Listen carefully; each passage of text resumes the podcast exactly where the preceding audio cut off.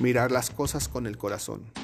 Hola, muy buenas tardes, gente maravillosa que gusta de maravillosas historias. El día de hoy vengo a presentarles una de esas que son imperdibles.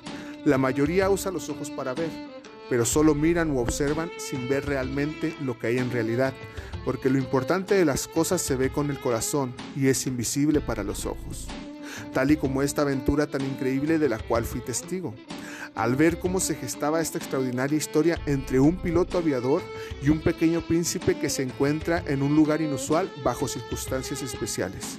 Un día, aparentemente como cualquier otro, y haciendo un vuelo de rutina, como muchos de los anteriormente efectuados, un piloto que sobrevolaba los cielos del desierto del Sahara sufre una avería en el motor de su avión, por lo cual se dispone a repararlo sin más remedio debido al peligro que suponía quedar varado en el desierto.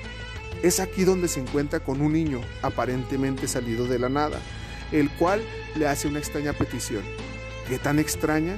Pues imagínense que de la nada alguien que se supone no debería estar ahí en primera instancia, te pide algo que te parece ridículo, como el hecho de pedirte que le dibujes un cordero.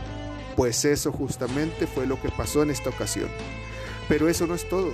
Además de la petición tan rara, sus motivos eran aún más intrigantes, a la vez que sorprendentes e inesperados.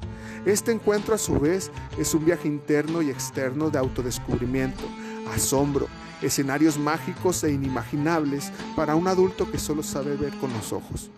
El pequeño no, ser no parecía habitar en las cercanías, y conforme el hombre lo fue conociendo, se dio cuenta que este era un viajero que procedía de un lugar lejano, y que había estado viajando y conociendo por algún tiempo, que había domesticado a un zorro, que andaba buscando un amigo, que tenía problemas con un tipo de plantas llamado baobabs, que poseía una flor que era valiosísima para él y la cual extrañaba con añoranza, y que el cordero tal vez sería la solución a sus problemas. Pero, ¿qué hacía un niño en medio del desierto?